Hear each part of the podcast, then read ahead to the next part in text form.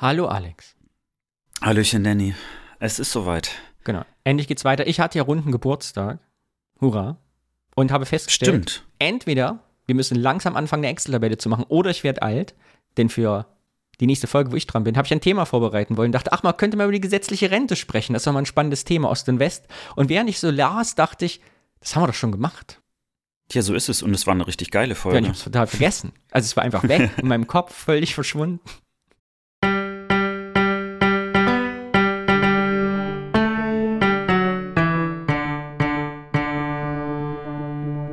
Es ist wieder Aufnahmezeit. Ich freue mich, dass wir endlich wieder hier sind, Alex. Sehr.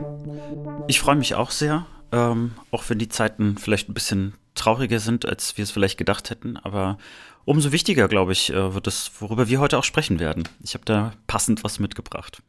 ich tease schon an. Ich bin aufgeregt. Mm, du bist ja dran mit dem Thema. Ich habe ein Wort mitgebracht. Und dann lass uns aber anfangen, wie immer, mit unserer Feedbackrunde, unserer Pionierblase oder wie wir es liebevoll nennen, das Kollektiv. Wir waren nicht fleißig, das Kollektiv war nicht fleißig, deshalb haben wir nicht so viel, aber wir haben noch einen übrig gebliebenen Geburtstagsgruß aus der 25. Folge von Harald, den spiel ich dir mal vor. Hast du jetzt schon gehört, Alex? Nee. Dann geht's los. Hallo, herzlichen Glückwunsch zum 25. von Harald aus Berlin. Dankeschön, vielen Dank, Harald. Sag du auch Danke, Alex. Dankeschön. Ja, ich dachte, du legst gleich direkt los. Vielen Dank für Ihren tollen Podcast und natürlich auch dafür, dass euch mein Jingle so gut gefallen hat. Es hat mir großen Spaß gemacht und war mir eine große Ehre. Drei Dinge zur letzten Sendung. Ähm, das Thema soziale Gleichheit habe ich ähnlich erlebt. Ich kannte keinen äh, in Berlin damals im Osten, der so richtig reich oder so richtig arm war. Gab sicher, aber ich kannte keinen. Den ersten wirklich armen Menschen habe ich in Warschau in den 70er Jahren gesehen. Das war an einem Kaufhaus eine Bettlerin. Das hat mich damals total entsetzt. Ähm, Science-Fiction-Filme aus der Sowjetunion gab es sehr gute, äh, von Andrei Tarkovsky, äh, zum Beispiel Solaris. Ein Remake davon ist ja sogar noch Hollywood von George Clooney verfilmt worden. Ähm, der Film Stalker hat mich besonders beeindruckt. Ein total verstörender und fantastischer Film, äh, der damals auch Kult war. Ähm, also sich dem auszusetzen, ist schon eine tolle Erfahrung, kann ich nur empfehlen. Zum sogenannten Judenhut. Ähm, es gibt ein ähnliches Phänomen in äh, Lutherstadt-Wittenberg. Da gibt es in der Stadtkirche eine sogenannte Judensau. Ähm, darüber ist sehr viel diskutiert worden und es ist auch versucht worden, ähm, diese ähm, auf rechtlichen Wege zu beseitigen, was aber nicht gelungen ist. Also wenn man da nachsucht, findet man eine ganze Menge dazu. Ansonsten macht weiter so. Ich bleibe euer teuer Hörer. Bis dann. Tschüss. Ja, vielen Dank, Harald. Äh, sehr schön und auch gleich so viele äh, zusätzliche Infos, äh, die man jetzt direkt schon mitnehmen kann, noch bevor unser Podcast so richtig losgelegt hat. Ja, toll. Und schön, dass es äh, euch da draußen einfach gibt. Und das äh, motiviert uns jedes Mal, auch wenn wir jetzt nicht so fleißig waren, aber wir haben im Hintergrund einiges gemacht und äh, freuen uns natürlich auf weitere Audiokommentare von euch, damit es hier wieder richtig loslegt. Und äh, ihr wisst ja, wie ihr uns erreichen könnt. Die Telefonnummer haben wir immer in unseren Shownotes mit drin und ihr könnt uns auf Telegram, Signal, WhatsApp, äh, aber auch Instagram, Twitter und über die normale Telefonnummer auch erreichen. Und dann äh, seid ihr sozusagen mit gleich im Kollektiv drin. Wir würden uns sehr, sehr freuen. Ich mich auch. Alex, was mir auffällt, du zählst das immer auf, aber TikTok fehlt ja. Warum hast du eigentlich keinen Tanz- oder äh, Lip-Sync-Kanal auf TikTok? Der 8082 TikTok-Kanal. ich finde, du wärst Ach, äh, sehr gut geeignet. Ja, naja, also wenn wir hier ein paar Stimmen zusammenkriegen, fünf Sterne Bewertung bei Spotify, äh, dann äh, werden wir zusammen einen 8082 TikTok-Kanal aufmachen. ich glaube, du kannst das nämlich auch sehr gut. Ich habe da so eine Ahnung. Wir haben noch einen zweiten Kommentar von unserer lieben Christiane, den ich dir auch nicht vorenthalten will, denn es ging um dich. Moment, der ist wieder von Signal. Ich muss gucken, ob wir den. Ah ja, da ist er schon. Muss einen kurzen Edit-Marker machen, damit wir das rausschneiden. Vergesse ich sowieso. Hallo Danny, hallo Alex. Äh, Danny, du hast mich gerade indirekt gefragt, ob ich denn als Filmpodcasterin euch sowjetische Science-Fiction-Filme empfehlen kann. Und dem ist nicht so. Ich habe darüber nicht den Hauch einer Ahnung. Aber ich habe gerade meinen Freund gefragt und der sagt, er hat auch nicht so richtig Ahnung, aber er empfiehlt äh, Solaris, Stalker und Dead Man's Letters. Ähm, aber ich denke, dass weitere Auskunft auf jeden Fall Audiophil-Kommentator Christopher geben könnte. Vielleicht hat der Bock, da mehr Expertise Tja. einzubringen. Kennst du Christopher? Hm. Nee, Alex, ne? Nee, bisher noch nicht. Aber äh, sehr schön zu sehen, dass auf jeden Fall äh, in zwei Kommentaren Solaris auf jeden Fall erwähnt worden ist. Also damit ist das wohl der Science-Fiction-Film aus der Sowjetunion, den man unbedingt noch sehen muss. Ja. Ansonsten, Christoph, wir vertaggen dich jetzt hier auf Twitter nach dieser Folge, da musst du uns helfen. Christopher, Hilf uns. Bilde uns alle weiter mit sowjetischen Filmen. Und sprich uns was ein. Und das müssen wir dann alle gucken. Danke. Das war's mit dem Kollektiv. Vielen Dank, dass ihr beteiligt habt. Äh, Alex hat ja beides Breite schon erklärt, wie das hier geht. Wenn man sich mitbeteiligen will, sprecht uns Nachrichten auf. Ich freue mich sehr. Und damit, wie geht's weiter, Alex? Erklär den Leuten, was jetzt passiert. Ja, jetzt kommt, äh, man muss schon fast sagen, die zweite Kategorie, weil das Kollektiv sich ja bei uns festgesetzt hat im Podcast. Und die zweite Kategorie heißt äh, das Wort und äh, jemand bringt was mit, in diesem Falle du, nämlich ein Wort, äh, von dem ich noch nicht weiß, was es ist. Und dann äh, fangen wir an, dazu zu assoziieren, also einfach unsere Erinnerungen abzurufen, darüber zu sprechen, was das mit uns heute gemacht hat. Ja, und meistens kommen da auch interessante Anekdoten bei raus. ich habe dir ein schönes Wort heute mitgebracht, was mich durch meine ganze Jugend begleitet hat und heute nicht mehr. Es heißt Käsebrötchen. Oh, Käsebrötchen. Was assoziierst das, du mit Käsebrötchen? Also erstmal ist es sehr unfair, habe ich gemerkt, wenn man noch nichts gegessen hat und einen Podcast dann aufnimmt und du bringst irgendwas zum Essensthema mit, weil ich nämlich jetzt sofort Bock auf ein Käsebrötchen habe. Äh, also ganz klar ist natürlich so, ich habe eigentlich zwei Gedanken zu mhm. Käsebrötchen. Mhm. Das erste ist natürlich, ähm, dass das äh, so der Klassiker war neben also dem geschmierten Brot, das man immer mitbekommen hat äh, zur Schule. Aber das zweite, das vor allen Dingen äh, bei äh, wenn Käsebrötchen irgendwie so im Hort oder sonst was waren, immer dieser Käse, dann, wenn der zu lange da drauf gelegen hat oder da noch viel schlimmer noch eine Gurke drauf gemacht worden ist, dann ist immer so der Käse so in der Mitte dann so, so wässrig geworden, so weiß statt gelb und das fand ich immer total ekelhaft. Äh, und der Käse, der hing dann da so labbrig runter äh, aus, ja, vom Käsebrötchen. Und das hat sich auch nicht wirklich geändert. Also es gibt immer noch Menschen, die äh, Tomatenscheiben, Gurken drauflegen oder Salatblätter. Das hat zum Beispiel in der DDR nicht gegeben. Also ich kann mich nicht erinnern, dass Salatblätter auf Brötchen gelegt worden sind. So Eisbergsalat und so ein Kram. Äh, ja, das ist erstmal so die ersten Weißkohl. Gedanken. Eine schöne, eine schöne Scheibe Weißkohl. Also, das ist total interessant, weil du redest von komplett anderen Käsebrötchen als ich. Die meine ich nämlich überhaupt nicht. Ja, ich bin echt gespannt, was für Käsebrötchen du Die hast. mich durch meine Kindheit und Jugend gebracht haben, warum ich sie auch für diesen Podcast mitgebracht habe, sind nämlich diese Käsebrötchen, zumindest hießen sie bei uns so, Bäckerbrötchen, Käse da üben drauf und dann nochmal in den Ofen geschoben, die es dann beim Bäcker nach der Wende gab und die es heute noch gibt, wo der zerschmolzene Käse auf Brötchen drauf ist, die man beim Bäcker kaufen kann. Ah, ja. Das war für mich der Begriff Käsebrötchen. Wenn wir früher zum Bäcker gegangen sind, Käsebrötchen, ging es genau darum. Und ich habe nach der Wende in meiner Schülerzeit unfassbar viele, nahezu täglich, von diesen Bäcker Käsebrötchen gefressen, würde ich fast sagen. Sagen die was? Du weißt, was ich meine? Ja, klar, aber es ist interessant, dass du bei Käsebrötchen äh, an wirklich was anderes gedacht hast als ich. Weil ich hatte an ein belegtes Brötchen gedacht. Äh, aber dann äh, bist du auch so ein Typ, der dann, äh, wenn da zu viel Käse dran ist und da ist da nur so ein äh, Käserandstück, dass du das dann erstmal abknabberst und total froh bist, dass da zu viel dran ist. Das war das Highlight und es war früher immer so. Ich kenne Käsebrötchen aus Thüringen nur so, dass sie quasi immer auf diese Oberfläche, wo sie gebacken worden sind, getropft ist und man quasi ein Käsebrötchen mit so einer Art Saturnring drum hatte. Hast du das Gefühl, dass es jetzt anders schmeckt? Also, ich esse keine Käsebrötchen mehr. Ich finde es total eklig mittlerweile. Ach, deswegen, ja, du hattest ja angekündigt, dass es ja in deiner Jugend eine große ich glaub, ich Rolle spielt. Ich eins holen, wenn wir hier fertig sind. Ich glaube, ich habe vor Jahren mal eins aus Versehen noch mal in der Bahn gegessen, so ein Beleg, also Käsebrötchen belegt, habe ich mir geholt. Aber ich bin dann kein Fan mehr von. Genau, nee, ich wollte nur sagen, ich, äh, ich habe jetzt gefragt, weil ich glaube, wir haben das hier und da sowieso im Podcast schon immer mal so am Rande gehabt. Aber gerade beim Thema Brötchen ist es so, dass äh, mit der Wende wirklich der Geschmack der Brötchen sich also radikal verändert hat. Ich habe allerdings immer diese normalen Brötchen, mhm. also diese weißen Brötchen. Zum gegessen. besseren oder zum schlechteren? Äh, deutlich zum schlechteren. Also vor allen Dingen, also hier sind ja zum Beispiel die, die Brötchen ja viel beliebter gewesen, die so ganz viel Luft drin haben und so, so luftig halt waren. Weißt du, so, mhm. wenn du da drauf drückst, dann sind die direkt schon flach.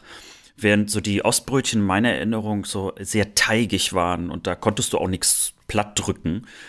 Und irgendwann habe ich auch mal, äh, gerade Anfang der 90er war ich auch mal sehr traurig. Ich, das war auch so ein Gespräch, dass du in fast jeder Familie mit Be oder Bekannten und Freunden haben konntest, die Westbrötchen schmecken scheiße. Das war wirklich so, so, ein, so ein Satz, den man damals ganz, ganz oft gesagt hat. Zumindest also bei uns da im Norden. Ich, weil ich kann mich jetzt zum Beispiel gar nicht erinnern, dass es bei uns Käsebrötchen gab. Zumindest ähm, hat das unsere Familie äh, zumindest nicht bei uns etabliert. Und wir haben uns immer gefragt, woran das liegt. Äh, und ein Grund angeblich war, dass irgendwie das Mehl, ähm, das verwendet worden ist in der DDR, ein anderes war als das, was dann sozusagen typischerweise im, im Westen verwendet wurde, Sägemehl. beziehungsweise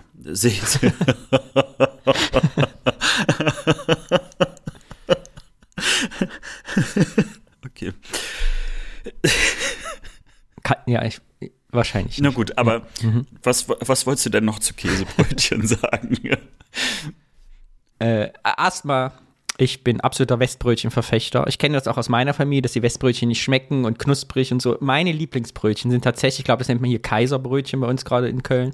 Ich weiß nicht, ob die überall so heißen. Das sind diese runden, die kein Kreuz haben, sondern so schön geschwungen eingeschnitten sind und immer viel zu weiß sind, nie knusprig. Ich liebe mulchige Brötchen. Ich könnte den ganzen Tag mulchige Brötchen essen. Was, was heißt denn? Na, also die nicht so knusprig sind. Wo man nicht sich die, und das Zahnfleisch, weißt du, wo man so, wenn man abbeißt, hm? so die Splitter überall noch drei Tage hat. Wie bei äh, Popcorn. Sondern mulchige Brötchen. Ich liebe seit der Wendezeit Westbrötchen. Und es gibt ja bei uns in Thüringen jetzt auch diese Bäcker wieder im Köffer, die sagen, hier, wir backen die alten Brötchen wie früher und ich mag die nicht. Ich will mulchige, weiche, labberige, viel zu blasse Brötchen. Also ich glaube, dass die Überschrift für diese Podcast-Folge in irgendeiner Form mulchig haben muss. Das steht jetzt schon fest. Ich dachte, das ist ein Wort, das jeder kennt. Ich hab, also ich dachte, das wäre jetzt irgendwie so eine Art junger Frosch oder irgendwie so. Aber das, das ist ein nee, Molch. Das ist ein Molch. Du kennst mulchig nicht? Na, vielleicht habe ich, ich das Wort Mulch. erfunden, wer weiß. Ich glaube, wir müssen mal ganz kurz ins Kollektiv auch ja. reinfragen. Wer kennt das Wort mulchig? Ja, und wird es so verwendet, wie ich es verwende? Vielen Dank für Ihr Feedback. Ich habe das Wort aber vor allem mitgebracht, weil das Käsebrötchen für mich äh, ein Symbol des Wandels nach der, West, äh, nach der Wende ist. Und es hängt für mich total mit meiner Jugend eben zusammen, weil ich wirklich ganz oft nach der Schule, wir hatten ja, es gab ja, haben wir schon gesprochen, bei uns auch keine Schulspeisung mehr. Wir waren ja auch, wenn wir acht, neun Stunden Unterricht hatten, auf uns allein gestellt und mussten dann eben zum Bäcker gehen und irgendwas holen. Und das waren bei mir halt äh, Käsebrötchen und äh, Raffaelos. Ich glaube, ich, ich habe in meiner Jugend nichts anderes gegessen. Wo übrigens damals, alle Leute, die jung sind, ich habe es in diesem Podcast schon mal erzählt, in Raffaelos, als ich jung war, waren fünf Raffaelo in einer Stange drin. Heute nur noch vier. Und liebe Kinder, wenn ihr mal erwachsen seid, werden nur noch drei drin sein. so, aber ich schweife ab, aber es gibt halt so Sachen, die absolut Backwaren auch heute noch ich mit der Heimat meiner Jugend verbinde und Sachen, die auch heute noch Ost-West sind. Es gibt zum Beispiel keinen ordentlichen Liebesknochen oder Eclair, wenn man sagt, in Köln wie ich den kenne, mit ordentlich Vanillepudding drin und Sahne. Sondern hier ist immer nur Sahne drin. Oder Spritzkuchen. Kennst du? Ja. Gibt's hier nicht. Diesen schönen Brandteig, der so gleich mit diesem Zuckerguss. Gibt's nicht. Gibt's hier nicht. Oder Köln-Berliner nur mit Puderzucker, nicht mit Streuzucker. Also heute scheinbar gibt es immer noch hm. zwei verschiedene Welten, Ost-West-Backwaren. Also äh, bei einem Punkt kann ich dir sofort ähm, beipflichten Mecklenburger Landbrot. Mhm. Das ist etwas, was ich hier am meisten vermisse. Ich weiß, äh, ich bin nach Köln gekommen und äh, die, meine erste Erfahrung war, dass ich zum Bäcker noch gegangen bin. Ich dachte, ah, wenn, ne, so, oh, jetzt bin ich erwachsen, jetzt lebe ich hier alleine, jetzt, äh, jetzt kaufe ich auch mal was Gutes und gehe zum Bäcker und nicht im Supermarkt Brot kaufen. Und dann habe ich gesagt, ich hätte gerne Schwarzbrot, weil wir im Norden sagen wir Schwarzbrot und dann kriegt man aber ein Landbrot. Und hab ich, dann habe ich aber immer so einen Pumpernickel bekommen. und ich habe erst, und ich dann so, nee, ich hätte gerne ein Schwarzbrot. Und sie so, das ist ein Schwarzbrot. Und es stellte sich raus, dass das hier dann Graubrot heißt, was ich haben wollte. Und dann habe ich Graubrot bestellt und habe trotzdem nicht Mecklenburger Landbrot bekommen, wie ich es haben wollte. Und jedes Mal, wenn ich meine Eltern besucht habe in Rostock, habe ich mich am meisten darauf gefreut, ein Mecklenburger Landbrot zu essen. Dieses, das ist so ein ganz spezieller Geschmack und ich liebe den. Und ich habe in Köln nichts Vergleichbares bisher gefunden. Und das ist richtig traurig. Also diese Backware, die vermisse ich. Ja, und äh, mir geht zum Beispiel so hier im Westen ein Berliner, also Pfannkuchen, wie es bei uns ja hieß, anstatt mit Erdbeermarmelade mit Pflaumus zu kriegen, ist unmöglich. Ist ein Ding der Möglichkeit. Ich kenne Pfannkuchen nur mit Pflaumus und hier machen die über diese helle Marmelade rein. Es ist ein Unding. Ich weiß auch nicht, wie das erfunden hat, wie es dazu kommen konnte, wann wir da auseinandergedriftet sind, geschichtlich, historisch, aber Genau, aber ich finde das ein schönes Symbol, weil wenn ich jetzt an Liebesknochen direkt denke, erinnere ich mich dran, mein Vater hat die früher mal mitgebracht, wenn er von der Schule kam und irgendwie dieses, da bin ich sofort, wenn ich den esse, bin ich sofort wieder irgendwie acht Jahre alt, sitze zu Hause im Plattenbau an der Sitzecke und mümmel den irgendwie in mich rein. Das Wort Mümmeln kennst du aber, ja. Das äh, verstehe ich wieder, Sehr ja. Also, und ja, aber ich hatte es als, als Wort mal schön, als Symbol einfach der nach wie vor bestehenden Teilung und der wie anders wieder, was wir immer wieder feststellen in dem Podcast, Kindheitserinnerungen sein können. Also, dass wir ganz andere Erinnerungen an unsere Kindheit und Jugend haben. Aber da kann ich dir jetzt sagen, wo sich vielleicht für mich auch was verbessert mhm. hat. Denn äh, bei Pfannkuchen oder Berlinern ich habe immer Pflaumenmus gehasst. Du bist gar kein richtiger Mensch. Ich, ich mag einfach keinen Pflaumenmus und äh, ich fand das immer ganz schrecklich, wenn irgendwas mit Pflaume auch war. Also ich auch so äh, Blechkuchen mit Pflaume oder so, ich musste mir das immer reinquälen. Und das gab es ja so oft. Und, äh, also das ist etwas, was ich nicht vermisse, aber sehr wohl mit meiner Kindheit zu tun hat. Ja, genau. Das ist mein Wurf, was ich mitgebracht habe. Käsebrötchen. Sehr schön. Ja, aber ich habe jetzt wirklich Hunger, das ist echt ein Problem. Naja, aber vielleicht werde ich dann das Thema schneller vorstellen als sonst. Ja. Übrigens auch wieder einer der Ostalgie-Sachen. Ich mein, ich bin ja großer Fan hm. der äh, Ostalgie ist mehr als dieses, was immer in den äh, Fernsehsendungen vorkommt, alles immer dasselbe, die Top 25 der Ostprodukte. Kommt auch häufig nicht in der Wahrnehmung in der Öffentlichkeit gar nicht vor. Unser schönen Liebesknochen, die Ostpfannkuchen, die äh, Ostbrötchen ab und zu noch mal. Aber was so dran geht. Müsste auch mal in unsere Top 100 der Ostalgie-Dinge rein. Finde ich auch. Aber wer weiß, vielleicht wird das ja irgendwann mal zum Thema. Hier. Blatt 96, das Ochsenauge. Auch hier am Westen anders als im Osten. Kriegst du fast nie. Hier ist es, glaube ich, Faunauge. Kennst du das? Ich, also das sagt mir so null. Keksteig, dann mhm. so ein Kringel drumrum, Spritzteig und in der Mitte Marmelade. Ja. Und dann noch mal kurz gebacken, dass die Marmelade so eine Ach so, ne, das kenne ich, aber ich wusste nicht, dass das so heißt. So hieß es bei uns. Oh, und dieser Marzipan, dieser künstliche Marzipangeschmack ah. in diesem Rand, ich liebe es. Und immer wenn ich heute einen Thüringen kaufe, ich mir auf jeden Fall ein Ochsenauge, ein Eclair, also Liebesknochen. Ja. Jetzt, jetzt weiß ich, warum ich es nicht kenne. Und fress das in mich rein. Ich bin ja allergisch gegen Nüsse und Marzipan kann ich nicht essen, deswegen habe ich wahrscheinlich nie ein Ochsenauge das gegessen. Das kann sein. Alex, du hast was verpasst. Ich esse eins für dich mit. Naja, am meisten werden, sind ja Leute schockiert, dass ich dann äh, keinen Nutella äh, bisher in meinem Leben gegessen habe. Äh, ich hatte erst vorgestern, nee, gestern hatte ich sogar noch das Gespräch, äh, dann entsetztes Gesicht, äh, oh Gott, oh Gott, du Armer. Und dann wurde noch gesagt, und das ist, da hast du vielleicht auch noch eine Meinung dazu, ist Nudossi nun besser als Nutella oder nicht?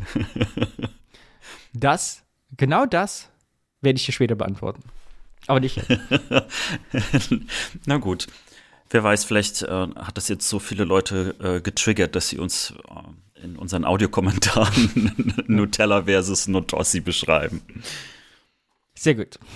Ja, das war doch mal ein appetitanregendes Wort. Dankeschön dafür. Und äh, dann kommen wir jetzt äh, zum Thema. Juhu. Möchtest du ganz kurz erläutern, was das Thema denn ist? Ich soll was erläutern. Ach so, inhaltlich. ja. ja. Für alle neuen Hörerinnen und Hörer, die das erste Mal dabei sind. Wir wechseln uns ab. Ich bringe ein Wort mit, das Alex nicht kennt und wir assoziieren. Alex bringt jetzt ein Thema mit, das er ausrecherchiert hat und ein bisschen was darüber erfahren hat. Ich weiß aber auch nicht, worum es geht. Und Alex wird uns jetzt allen erzählen. Und wir werden am Ende bei Wer wird Millionär sitzen können und sagen, die Antwort ist A, weil das habe ich in diesem Podcast gehört und habe das da gelernt. Ja, ähm, bevor ich sage, was es für ein Thema ist, möchte ich gerne sagen, warum ich dieses Thema gewählt habe und tatsächlich ein anderes schon vorbereitet hatte, aber umgeschwenkt bin. Ähm, das eine ist, äh, also das ist ja die, ja, ich, ich weiß gar nicht, ich habe gar nicht so die richtigen Worte dafür, aber mit dem Beginn des Krieges ähm, ist eine Situation entstanden, die, glaube ich, super viele Leute hier beschäftigt und wie du ja weißt, mich auch sehr persönlich betrifft. Ähm, für die, die sozusagen den Podcast jetzt auch äh, zum ersten Mal zufällig hier starten. Äh, meine Mutter ist in der Sowjetunion geboren, meine Großeltern ähm, haben dort gelebt und das auf dem Gebiet der heutigen Ukraine. Und äh, in einer Stadt, Kharkov, äh, die jetzt auf einmal in Schlagzeilen kommt, wo viele Menschen vielleicht das erste Mal von dieser Stadt gehört haben und äh, da habe ich gedacht, ich würde gerne irgendwie mit einem Thema reinkommen, das so ein bisschen was damit zu tun hat. Das zweite ist, äh, dass dieses Thema auch damit zu tun hat, weil mein Vater ähm, dort Mitglied war. Und in meiner Kindheit erinnere ich mich daran, dass da, dass, dass er so einen Ausweis hatte und wo man dann so Marken reingeklebt hat. Und äh, irgendwie habe ich aber nie so richtig verstanden, was es genau ist. Deswegen hat mich das Thema auch jetzt nochmal interessiert. Ja, und das Thema ist, ich fange erstmal mit einer Abkürzung an, vielleicht sagt es dir was, DSF. Sagt dir die Abkürzung was? Hast du äh, mal was davon gehört? Hast du eine Ahnung, was es sein könnte? Ja, ich bilde mir ein, ich weiß es nicht, aber ich bilde mir ein, mein Vater war Sportlehrer und ich meine, der hatte, irgendwie kenne ich das Kürzel von Klamotten, irgendwie stand irgendwo drauf. Kann das sein? Also, das ist das Einzige, Deutscher was ich nicht recherchiert habe. Sportverein, nein. Nee. Ja, lustigerweise DSF, es gab ja mal deutsches Sportfernsehen, aber das ist es ja. auch nicht. Also das Thema ist äh, DSF und das ist die Abkürzung für die Gesellschaft für deutsch-sowjetische Freundschaft. Ah, ja.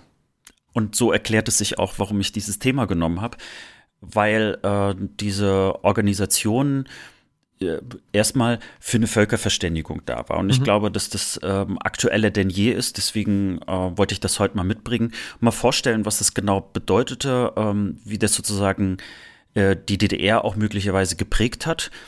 Ich habe auch ein bisschen Trivia, wie man so schön sagt, mitgebracht. Äh, es gibt auch ähm, ziemlich interessante Wendungen zu der deutsch-sowjetischen Freundschaft. Und natürlich, äh, wie, äh, wie immer, wollen wir in diesem Podcast auch besprechen, nicht nur, was hat das für damals irgendwie für eine Auswirkung gehabt, sondern was nehmen wir für heute damit mit? Was ist der Brückenschlag zu heute? Ja, also erstmal die, ich sage jetzt mal so, die, die grundlegenden Fakten, äh, damit man erstmal versteht, was das, äh, die DSF war. Also es war eine äh, Massenorganisation, wie gesagt, äh, die für eine Völkerverständigung gegründet worden ist. Das ist 1947 passiert. Äh, und erst hieß es Gesellschaft zum Studium der Kultur der Sowjetunion. Erst 49 wurde es dann zur Gesellschaft für deutsch-sowjetische Freundschaft. Und äh, der Zweck des Vereins damals war, äh, die Bevölkerung und ihre antisowjetische Einstellung äh, sozusagen zu verändern, natürlich zum Positiven. Äh, man kann sich das ja vorstellen, dass ähm, in der äh, Sowjetzone, also da war es, da gab es ja noch nicht die DDR, die kam ja erst ein bisschen später, dass nach dem Zweiten Weltkrieg die Deutschen jetzt vielleicht nicht unbedingt äh, äh, so super glücklich waren. Ne? Für die waren das ja im Grunde genommen Besatzer, hieß ja auch so. Äh, und die Sowjetunion hatte jetzt nicht den geilsten Ruf und äh, das, da war sozusagen der Zweck drinne, äh, mit diesem Verein das zu verändern. Und was man wissen sollte, ist, dass die äh, DSF die zweitgrößte Massenorganisation in der DDR war. Sie hatte 1987 6,3 Millionen MitgliederInnen. Und äh, die größte Massenorganisation ist übrigens äh, die FDGB gewesen, äh, der Freie Deutsche Gewerkschaftsbund. Mhm. Also um mal schon so ein bisschen die Dimension auch zu sehen. Äh, die DSF ist aber praktisch, also mit der Wende letztlich auch, also nicht ganz verschwunden. Ähm, ich habe es mal so bei mir aufgeschrieben. Sie wurde umgewandelt. Äh, mittlerweile ähm, existiert eine Stiftung, die sich Westöstliche Begegnung nennt. Und da äh, äh erzähle ich auch äh, später was dazu, weil auch das interessant ist. Also warum äh, die Umwandlung in diese Stiftung auch eine Geschichte äh, Ostdeutschlands sozusagen ist. Und was hat man jetzt in dieser Massenorganisation gemacht, beziehungsweise wie, also was hat die so getan? Ne?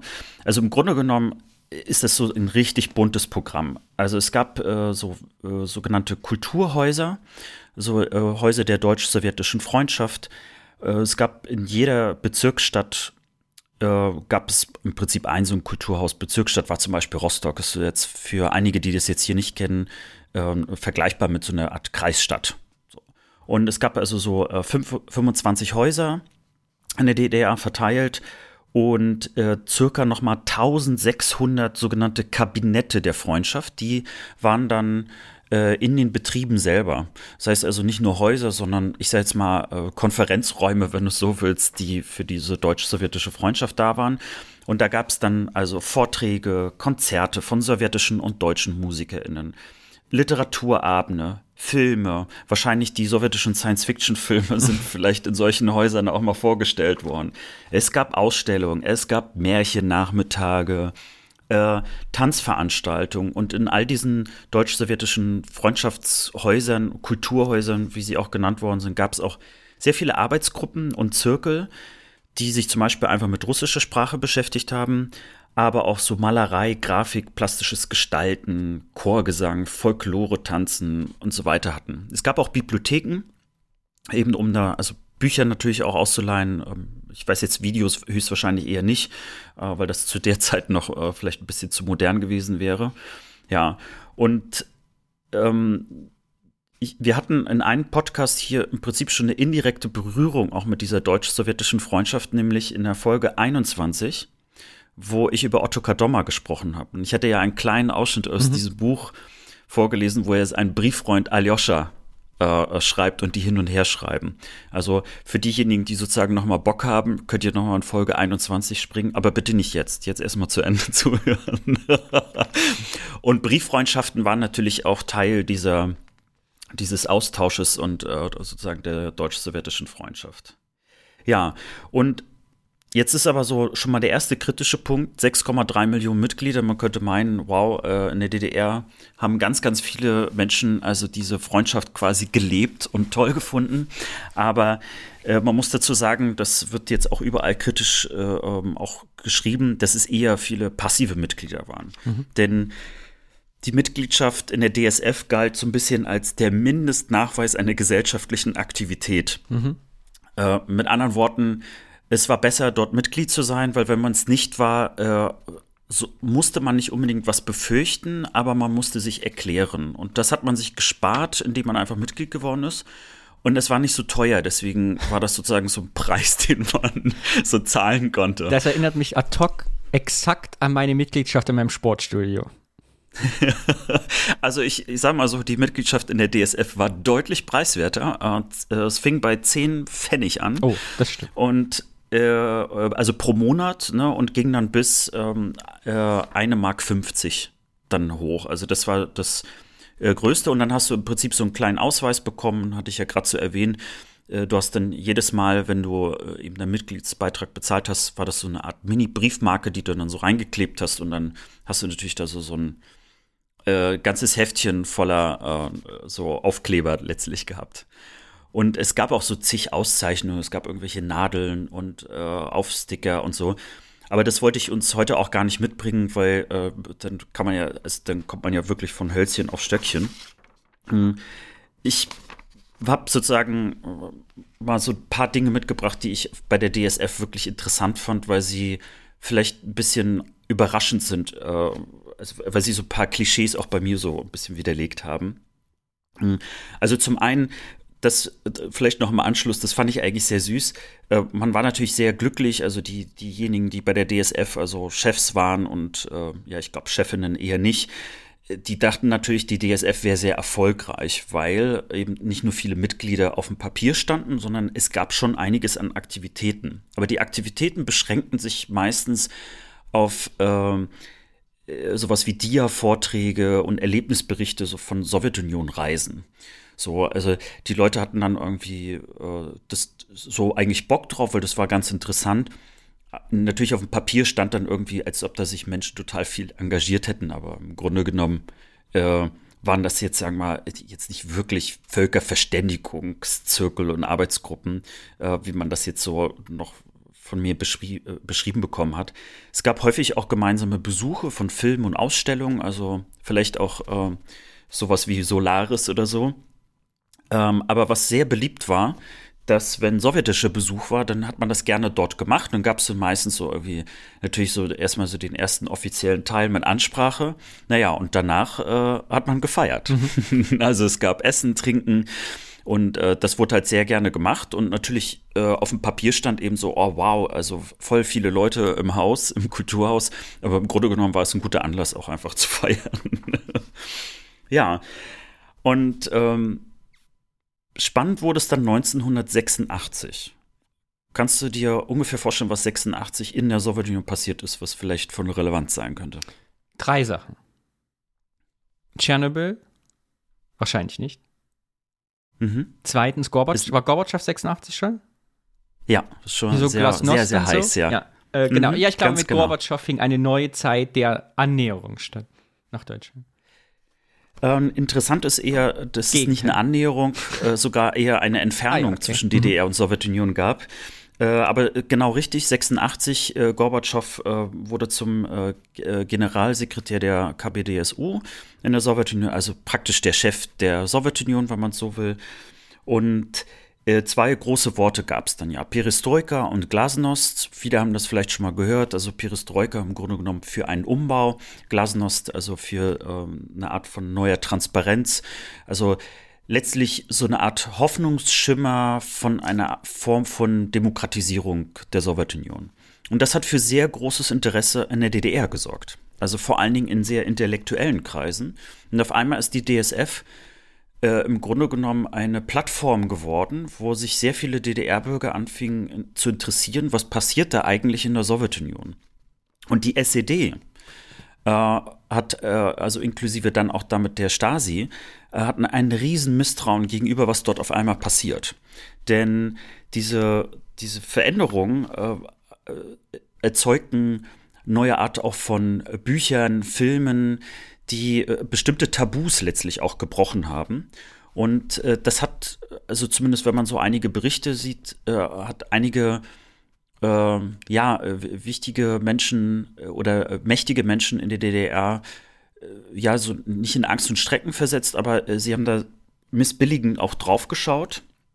Und das steigerte sich sogar bis dahin, dass 1988, also im November 88, eine Zeitschrift verboten worden ist. Äh, Sputnik hieß sie. Und das war eine Zeitschrift, die seit 67 äh, von der UdSSR äh, rausgegeben worden ist in unterschiedlichen Sprachen. Und Sputnik äh, ist so ein bisschen so von, vom Format her, ich kann mich sehr gut dran erinnern, weil mein Vater war nämlich ein Abonnent vom Sputnik. Äh, ich weiß nicht, ob du so den Reader's Digest kennst. Mhm. Das ist ja auch so, so wie so ein kleines Büchlein, wo dann so unterschiedliche Artikel sind. Mhm. Und letztlich, ich würde mal so äh, vergleichen, der Sputnik war sowas wie das Reader's Digest mhm. der UdSSR. Und äh, das hat zu einer großen Empörung geführt, vor allen Dingen von Mitgliedern der deutsch-sowjetischen Freundschaft.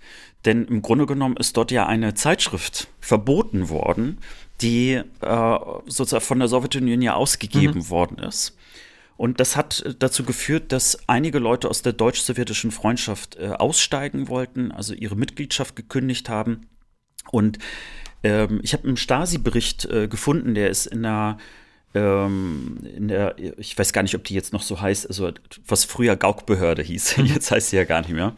Und in der Mediathek, und äh, da gibt es so, so ein Protokoll, aus dem ich gerne mal vorlesen würde, weil es, finde ich, sehr interessant darstellt, was sozusagen kurz bevor die Wende in der DDR war, wie dort auch argumentiert worden ist, äh, warum das ein Problem ist, sowas wie Sputnik zu verbieten. Ähm, das ist ein Protokoll von der Stasi, und zwar vom 12. Äh, Januar 1989, also schon so kurz, muss man schon fast sagen, kurz vor der Wende. Und äh, man hat dort eben mit Leuten gesprochen, also warum sie denn aussteigen wollten. Man hat sie auch versucht zu überreden zu bleiben, äh, weil man das also als Problem auch schon empfand, dass überhaupt jemand eine Mitgliedschaft kündigt. Aber das war so ein Protest. Und äh, die Begründung, äh, die erste Begründung, äh, zumindest also von den Leuten der DSF, die Maßnahmen seien eine politische Entmündigung der DDR-Bürger und stünden im Widerspruch zu der bisher vertretenen Theorie von der hohen politischen, fachlichen und Allgemeinbildung unserer Menschen. So, das zweite, Falsche Positionen von UdSSR-Historikern könnten nicht durch Verbote, sondern nur durch wissenschaftliche Polemik geklärt werden. Die Erklärung, die im ND, also Neues Deutschland, das war die wichtigste Zeitung damals, sowohl der Beitrag der UZ, das weiß ich leider nicht, ähm, als auch der Leitartikel hätten die Streichung des Sputniks nicht ausreichend begründet. Nächster Punkt, es sei eine Illusion zu glauben, durch diese Maßnahmen sowie durch ein übervorsichtiges Herangehen an sowjetische Gegenwartsliteratur, Filme, Kunst und Kultur sich von den Entwicklungsprozessen eines eng befreundeten Landes abschirmen zu können. Durch derartige Entscheidungen löse man geistige Bewegungen eher aus, als dass man sie damit eindämme. Und so geht das so ein bisschen in diese Richtung weiter. Und ich fand es faszinierend, äh, von den Begründungen her, weil man hat ja doch ein gewisses Bild von der DDR. Und ich finde, diese Sachen, die jetzt hier stehen, sind irgendwie aktueller denn je. Sie lassen sich auch auf die Zeit heute übertragen. Mhm. Also von Desinformation, Propaganda auf unterschiedlichen Seiten. Äh, ähm, was traut man quasi den Menschen zu, was nicht? Ähm, Ne, also obwohl es sozusagen äh, die DDR natürlich äh, ein, ein anderer Staat war, den es jetzt nicht mehr gibt, fand ich da ganz spannende Aspekte. Mhm. Ich finde es dahingehend spannend, ich muss direkt auch ad hoc daran denken, dass jetzt, was da gerade auch in Russland passiert, Ukraine, äh, das will mir nicht in den Kopf, was ich nicht verstehe, auch als ehemalige DDR-Kind irgendwie, wenn ich meinen Vater reden höre, das ist ja offensichtlich auch ein bisschen wie Tal der Ahnungslosen, ja, Twitter, du kannst ins Internet gehen, du kannst alle Informationen lesen, aber dennoch gibt es sehr viele Menschen, die in einer anderen Realität leben, weil sie andere Art von Medien äh, konsumieren. Das heißt, äh, selbst wenn dir die Welt offen steht und die Kommunikationsmittel, hast du dennoch, kannst du dennoch einen engeren Fokus haben und quasi dir eine andere Realität aufbauen, mit, je nachdem, welche Medien du ko äh, konsumierst. Weißt du, was ich meine? Ja, ich deswegen, also gut, dass du es ansprichst, weil äh, das ging mir natürlich auch so ein bisschen durch den Kopf, auch als ich das irgendwie so recherchiert habe. Passend dazu, es gibt ja schon länger ja die Vermutung oder beziehungsweise auch die Aussagen, ähm, dass Ostdeutsche auf Russland, in diesem Falle mhm. wirklich Russland, anders schauen ähm, als Westdeutsche. Mhm. Und es hat dazu eine Studie gegeben und äh, so, so ein paar Aussagen würde ich da aber mal rausbringen, weil die sind auch aktueller denn je. Man muss fast sagen, wieder, äh, vielleicht schon fast wieder zu unaktuell, mhm. äh, weil man jetzt sieht. Ja, ganz spannend. Ich hatte ähm, ja, äh, ich wollte das Thema eigentlich gar nicht anschneiden. Ich hatte eigentlich ein anderes mhm. Wort mitgebracht heute für den Anfang. Äh, das bringe ich einfach später mal mit. Aber da, genau da wollte ich nämlich auch die Frage für mich und mit dir eigentlich ein bisschen beantworten, warum wir wirklich auch einen anderen Blick auf Russland haben. Und ich glaube, mhm. ich auch, weil ich einfach als DDR-Kind, der ich auch Russischunterricht in der Schule hatte, ja anders über andere Sachen über das Land weiß, erfahren habe und andere Beziehungen dazu habe, die natürlich bis heute abfärbt. Und deswegen, also was mir eben hängen blieb, also die deutsch-sowjetische Freundschaft hat natürlich strukturell sehr viel dazu beigetragen, dass eben mehr war als nur ein Russischunterricht. Ne? Mhm, also genau. deswegen, also äh, es war natürlich in vielen Teilen auch also eine gewollte Völkerverständigung. Ich finde aber in vielerlei Hinsicht ist dort was passiert, was man jetzt nicht als eine Indoktrination oder sonst was verstehen kann, sondern eben das, was es äh, ähm, im Westen oder in allen Ländern immer irgendwo gibt. Ich meine, im Westen ist ja zum Beispiel der transatlantische Austausch, also diese Brücke zwischen mhm. USA und Westdeutschland, äh, äh, sicherlich ähnlich stark ausgeprägt. Es gibt, glaube ich, zig unterschiedliche Vereine, ob jetzt parlamentarischer Austausch, äh, Journalistinnen äh, etc.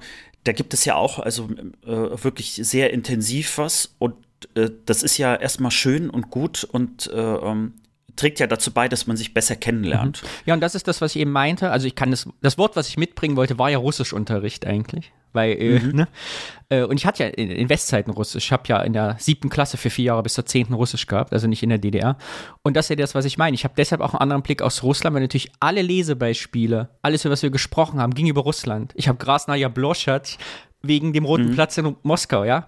Und bei uns waren es eben Olga und Piotr, die in St. Petersburg durch die Stadt gegangen sind und Chleeb und Maslow gekauft haben, ja. Also ja. deshalb hast du einen automatischen Anbezug, wie wenn, wenn ich Französisch gelernt hätte, würde ich viel mehr Sachen über Frankreich wissen. Und so weiß ich ganz viele Sachen über Russland. Ich kenne da, wie die Flüsse heißen, wie die größten Städte heißen. Äh, ja, weil ich das einfach mit russischen Lehrbüchern gelernt habe. Mhm. Und ich glaube, das alleine führt schon dazu, dass man einen anderen Blick einfach hat, weil man sich das Gefühl hat, wärmer mit diesem Land zu sein, weil man sich damit beschäftigt hat. Und natürlich auch dadurch färbt es ab. Ich habe zum Beispiel, mein, mein Bruder hat eine Russin geheiratet oder ich habe eine russische äh, Nachbarin beim Atelier. Dadurch, dass ich ja ein bisschen Russisch konnte und zumindest sagen, ja, Minja so Danny, hallo, die Leute sich gefreut haben, hat man da ja auch mit den Menschen schon, also äh, mit russischsprachigen Menschen anderen Zugang, andere Vertrautheit, auch wenn es so ein paar Brocken sind, die übrig geblieben sind. Genau wie jetzt, wenn ich sehe, dass Leute, äh, wie ein Künstlerkollege von mir, der gut Französisch spricht, auf Ausstellungen immer schön mit den Französen und Franzosen einfach umgehen kann. Und ich glaube, mhm. das prägt halt ein Leben lang. Ja, Interessant aber, vielleicht hast du es jetzt auch gerade gemerkt, wir reden so selbstverständlich über äh, Russland als Nachfolge der Sowjetunion. Ja. Und tatsächlich, wenn man sich so die, ähm, die Studie, über die ich ganz kurz gleich nochmal spreche, äh, sich durchliest, aber auch so ein bisschen weiter recherchiert, ist es in der Tat so, dass Russl äh, Russland hauptsächlich wie Nachfolgestaat der Sowjetunion verstanden wird. Also in vielen Köpfen ist das so eingeprägt, obwohl die Sowjetunion natürlich viel, mhm. viel größer war. Äh, und ich glaube, das äh, wird jetzt langsam erstmal so richtig bewusst. Also, dass äh, die Ukraine, wie sie heute ist, natürlich was anderes ist als eine ukrainische SSR mhm. oder dass die baltischen Staaten, also da merkt man ja, die ja also zur EU gehören, ja auch wiederum was anderes sind, die sich äh, im Prinzip nie so richtig zur Sowjetunion zugehörig gefühlt haben. Äh, und dann hast du ja noch die ganz anderen äh, ähm, äh Republiken, äh, ne, sowas wie Armenien, Kasachstan, Usbekistan. Also da haben wir ja noch nicht mal einen mittelasiatischen äh, sozusagen so äh, Raum für uns, glaube ich, im, im, Kopf aufgemacht. Ich, äh, mir war es nur wichtig, mal so kurz diese Abgrenzung auch nochmal zu zeigen, weil wenn es äh, nämlich darum geht, dieses Post-Ost-Verständnis, das sich jetzt überhaupt erst aufbaut, äh, wo es ja auch sehr viel an tollen, interessanten Podcasts auch gibt, äh, äh, und, und Aktivistinnen, die, die sich damit beschäftigen, die das versuchen, mal alles auseinanderzuziehen und, und zu erklären und auch äh, Vorurteile, die bei uns in Köpfen tief drinne stecken, auseinanderzunehmen äh, da merkt man eben, dass ähm, unser Verständnis dann doch am Ende relativ grob schlechtig geblieben mhm. ist. So. Und ähm, wie gesagt, in dieser Studie, äh, also äh, die ist vom Zentrum für Osteuropa und internationale Studien, die ist äh, aus dem Jahr 2020, also noch richtig äh, frisch. Und äh, die stellen schon in ihrem Fazit auch fest, ja, also es gibt äh, einen Ost-West-Unterschied und es gibt auch so ein paar Sachen, die miteinander korrelieren. Manche Sachen sind vielleicht nicht so überraschend, dass äh, je äh, mehr zum Beispiel AfD gewählt wird, äh, desto mehr sieht man zum Beispiel Putin als ähm, ein, äh, ja, im Prinzip einen starken Mann. Mhm. Ja, also ähm, und äh, ansonsten, was aber in dieser Studie auch rauskam, das fand ich so als Aussage auch nochmal interessant, dass sehr wohl im Westdeutschland eine Art Zurückhaltung herrscht, also ich zitiere auch mal, eine Zurückhaltung bei Verallgemeinerung über die persönlichen Erfahrungen der DDR-BürgerInnen mit der Sowjetunion und dadurch geprägte Ansichten. Ähm, das fand ich nochmal interessant, also dass die Studie darauf hinweist, äh, dass äh, die Westdeutschen dort also vorsichtig sind in der Annahme, was wir denn über die Sowjetunion denken und auch über vielleicht Russland. Mhm. Und äh, ich, das kann sich vielleicht jetzt alles sehr, sehr stark und schnell ändern. Äh, wird es ja auch. Also die, die Studie hinkt praktisch also der, ähm, ich sage jetzt mal so dem aktuellen Geschehen ist natürlich hinterher, weil dort auch sehr viel über auch äh, das Thema Putin gesprochen wird, also wie er verstanden wird. Ne, und ähm, also, dass zum Beispiel Putin als effektiver Präsident gesehen wird und nicht als Bedrohung. Mhm. Äh, auch da gibt es zum Beispiel einen, einen, größtenteils einen Unterschied, den man feststellen kann. Also im Osten hat man das eben weniger als Bedrohung gesehen. Ist, äh, ja, ich, ich glaube, da muss ich jetzt mehr dazu aktuell nicht mehr sagen. Äh, das wird sich natürlich maximal verschieben, da bin ich mir ganz sicher. Ja. ja. ja, das ist meine Sarah. Wagenknecht, hat sich ja letzte Woche entschuldigt, irgendwie, nachdem sie ja vor zwei Wochen im Fernsehen noch gesagt hat, äh, das ist ja kein Verrückter, der irgendwie einen Angriffskrieg macht, hat sie dann irgendwie, musste ja dann sagen, sie hat sich geirrt. Und ich glaube, das bilde ich mir zumindest ein, wird es vielen Ostdeutschen jetzt so gehen, dass sie wirklich sich selber zugeben müssen, dass sie sich da echt vertan haben. Sowohl was die AfD angeht, mit ihrem großartigen irgendwie Führergedanken, als auch äh, die Linke, die das halt dann verharmlost hat. Ich glaube, das Schwierigste für uns, äh, und deswegen habe ich dieses Thema auch mitgebracht, dass äh, wir weiterhin unterscheiden müssen zwischen also einer äh, russischen Führung, äh, meistens wird das ja immer nur mit Putin mhm. überschrieben, da wird es hier sicherlich nur andere geben, und äh, der russischen Bevölkerung. Weil äh, ich ein großes Problem damit habe, äh, sozusagen alles über einen Kamm zu scheren. Denn das Verständnis für die Interessen, äh, die, die Kultur und die Hintergründe äh, von, von äh, Menschen in Russland sollten weiterhin auch im Fokus bleiben. Und deswegen, also mein Plädoyer ist, also das Thema Völkerverständigung, also das ist ja immer so ein schönes Wort, mhm dass das auf gar keinen Fall abreißen darf. Im Gegenteil, also dass es so wichtig ist. Und ich glaube, wir auch aufpassen müssen, dass wir, ich sag jetzt mal, uns nicht total dann abkapseln und wir eigentlich gar nicht mehr so richtig, also die Menschen selber irgendwann dann verstehen. Es gibt ja jetzt, sagen wir mal so, auch Boykotts, zum Beispiel, dass man die wissenschaftliche Arbeit zwischen Instituten einstellt. Na, auch das ist ja auch eine Form von äh, Verständigung, indem man also zusammenarbeitet und kooperiert.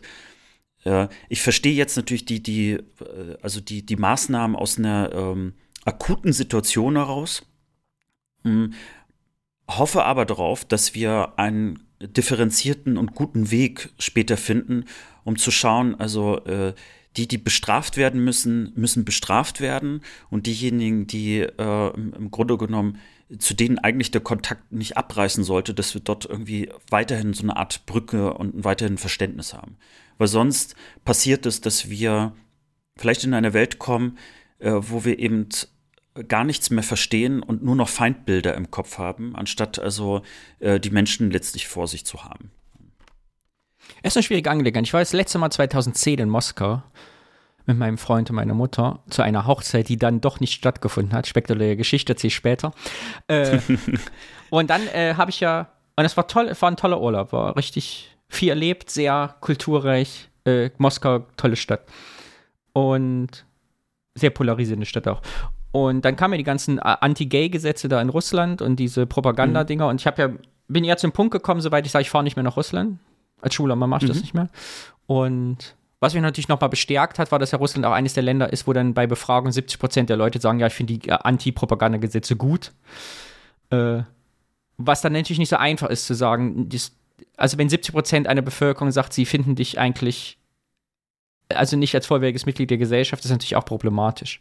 Und deshalb verstehe ich auch, dass Kulturinstitut oder andere, zum Beispiel Wissenschaft sagt, wir stellen Arbeiten ein oder Kooperation, weil du natürlich eine, es ist am Ende eine Haltungsfrage. Man muss, irgendwann kommen zum Punkt, wie ich das mache, die Leute frage, gehörst du zu den 30 Prozent, die mich als homosexuellen Mann annehmen und akzeptieren, oder gehörst du zu den 70 Prozent, die sagen, äh, ich finde, du hast nicht das, die vollwertigen Rechte verdient.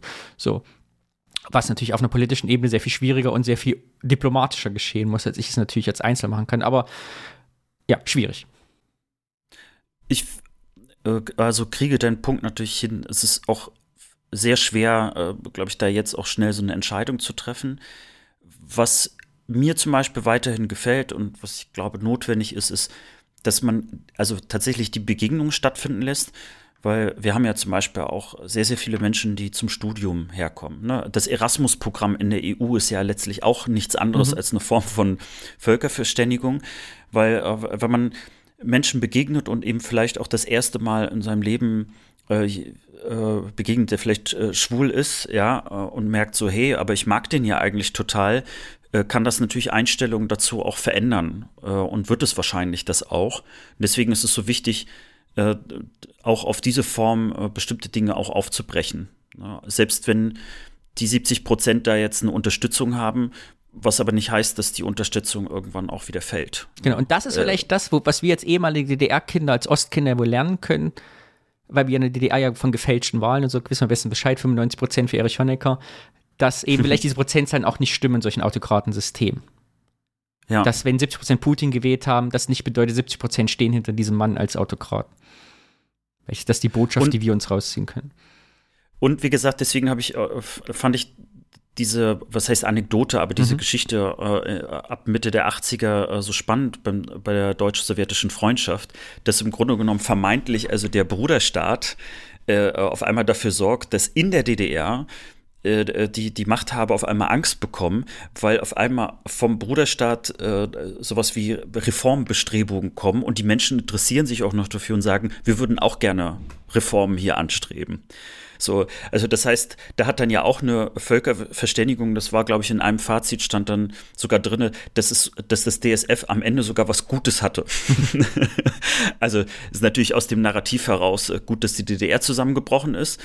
Aber in der Tat hat da die DSF äh, eben auch äh, wahrscheinlich mit dazu beigetragen, dass in der DDR auch Ideen entstehen konnten, dass man gesagt hat, naja, selbst wenn in der Sowjetunion sich jetzt schon was verändern soll, warum dann nicht auch bei uns? Mhm. Ja. Ich habe noch ein bisschen, äh, damit wir sozusagen aus, ja, aus dieser schweren Stimmung vielleicht auch ein bisschen rauskommen, es gibt auch ein bisschen Trivia, wie ich mhm. ja schon angekündigt habe. Sehr gut. Das eine ist, es gibt tatsächlich, also oder zu DDR-Zeiten war so, dass fast jeder Ort eigentlich eine Straße der deutsch-sowjetischen Freundschaft hatte. Und die äh, Katrin Sedig. Ich weiß äh, sogar, die, wo die in meinem Heimatort war. Ich sehe sie noch vor mir. Die Straße der sowjetischen Freundschaft, jawohl lag auf meinem Schulweg. ich ich habe nämlich, nämlich gefragt, wo die in Rostock war. Ich äh, habe es aber auch nicht mehr recherchiert, konnte mich aber nicht dran erinnern, wo sie war. Äh, ich konnte mich nur an das Kulturhaus selber erinnern, wo es war.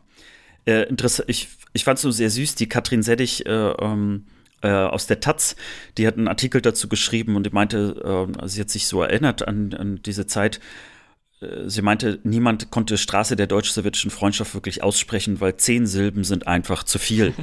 und äh, hat dann äh, gesagt, dass dann häufig eben Abkürzungen existierten wie Straße der DSF oder die DSF-Straße oder wie sie ja, auch schrieb. Ist, jetzt fällt es mir nämlich ein, wo ich das hm. Wort herkenne, genau, die hieß nämlich Straße der DSF, genau. Also so wurde das genannt, wenn wir bei uns gesagt haben, ja, ist, jetzt weiß ich wieder, wo ich diese Abkürzung kenne. Jetzt fällt es mir wie Schuppeln aus den Ohren. Augen. Herrlich. Oder wie sie auch schrieb, sie wohnt in der DSF, ja. war dann sozusagen die Maximalabkürzung dafür. Ja, und warum äh, sozusagen das noch eine Relevanz hat, äh, 2006, also schon wieder ein bisschen her, aber immerhin 16 Jahre, also äh, nach sozusagen äh, Zusammenbruch der DDR, hat Hubertus Knabe, damaliger Direktor der Stasi-Opfer-Gedenkstätte in Hohenschönhausen, ähm, angemerkt, oder was heißt angemerkt, hat es als Skandal bezeichnet, dass ganz, ganz viele Straßennamen aus der DDR, also äh, mit, mit unterschiedlichen Namen, also sowas mhm. wie Karl Marx, Rosa Luxemburg und so weiter, immer noch existieren, aber eben auch Straße der deutsch-sowjetischen Freundschaft. Und 2006 gab es immer noch 220 dieser Straßen mit diesem Namen. Äh, man hat das also nicht umbenannt. Äh, die Taz-Autorin ähm, äh, Katrin Seddig meinte, dass manche waren dann auch sehr clever und haben es dann einfach in Straße der Freundschaft umbenannt. Fand ich auch nicht schlecht. Naja. Äh, ja, so jetzt, heißt sie bei mir auch. Die heißt jetzt Straße der Freundschaft. Ja, also aktuell weiß ich nicht mehr, wie viele äh, von diesen Straßen übrig sind, aber das äh, war ja auch die kleine Trivia.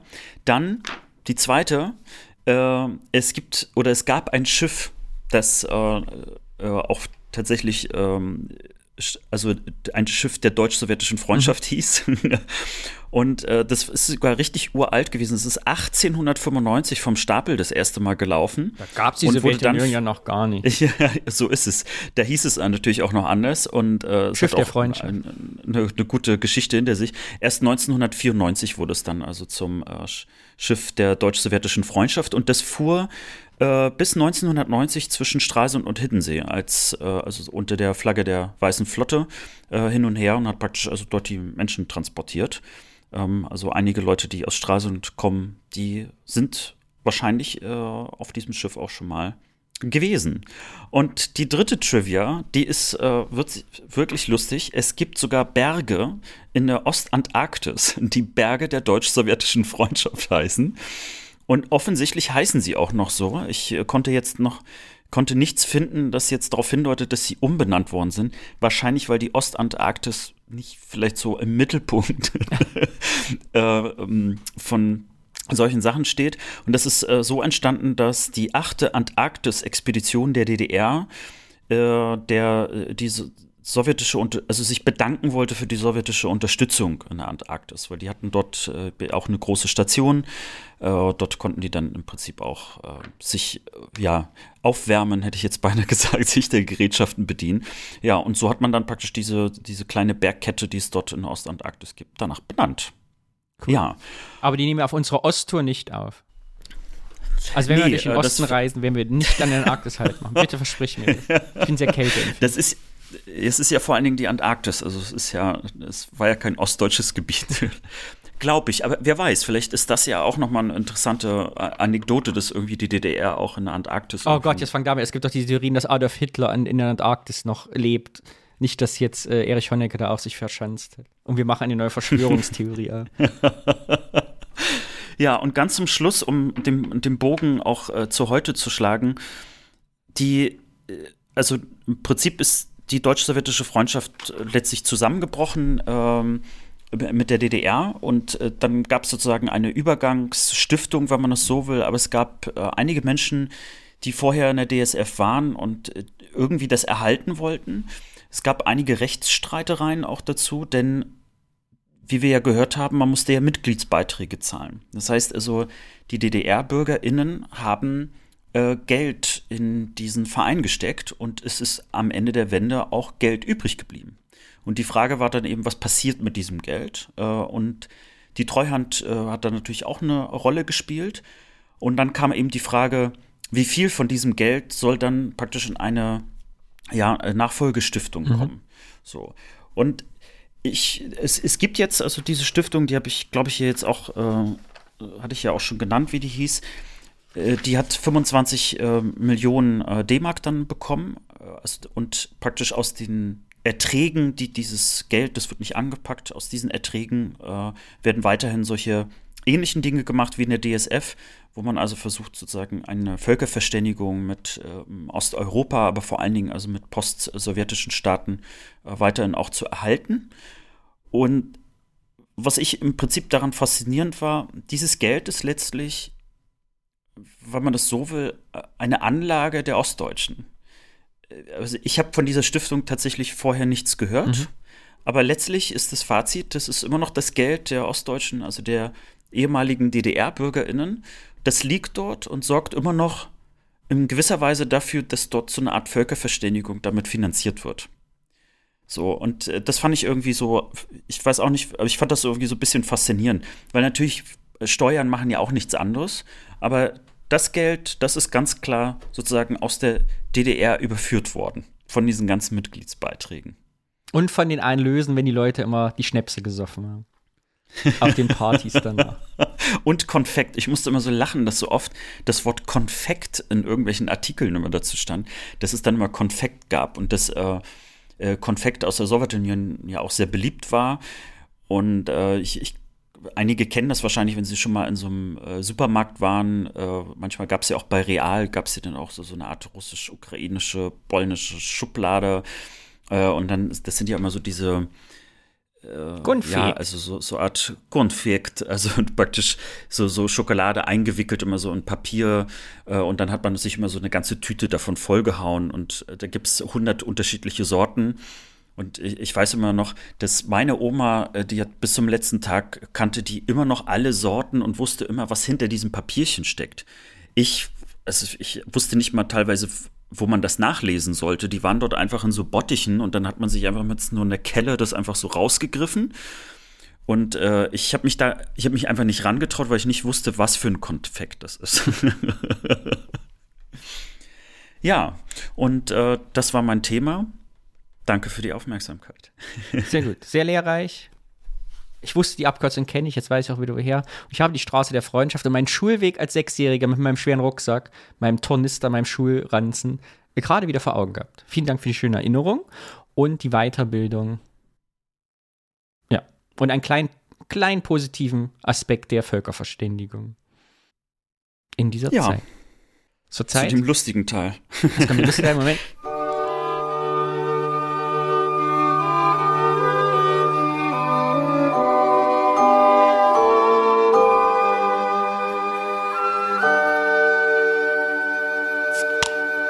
ich habe ein Bier aufgemacht. Ein ganz besonderes Bier, denn ich habe es diesmal selber nicht besorgt. Ich habe übrigens auch noch eine Flasche für dich, Alex. Die hast du nämlich noch gar nicht. Du bist jetzt, musst jetzt traurig erstmal zugucken. Weil sie ist ganz das macht mich wirklich traurig. Ja. Jetzt habe ich nicht nur Hunger auf ein Käsebrötchen, mm, sondern auch noch Durst auf ein Bier. Denn dieses Bier hat meine Mutter mit in den Westen geschmuggelt. Als meine Mutter in Thüringen war, rief sie mich hektisch an und sagt, ich höre doch jetzt immer euren Podcast und äh, ist, äh, hier ist, äh, wir sind gerade hier im Ausflug machen und hier in der Bäckerei gibt es ein Bier von hier. Soll ich dir zwei Flaschen mitbringen? Ich sage, ja, sehr gerne. Und deshalb wartet auch ein Bier auf dich. Und meine Mama hat das quasi unterm Ladentisch weggekauft, wie man bei uns sagt. Bückware. Denn dieses Bier ist ein ganz besonderes Bier. Es kommt nämlich aus Ebeleben. Es ist, das hat nicht mal einen richtigen Namen. Es heißt ein kleiner Schluck für den Schlosspark Ebeleben. Ebeleben, das ist aber auch ein geiler Name, oder? Mhm. Ebeleben ist direkt hinter Rockstedt. Meine Lieblingsstadt überhaupt, Rockstedt. Besserer Name gibt's nicht. Denn Ebeleben kenne ich sehr gut, weil meine Mama da gearbeitet hat, über 20 Jahre.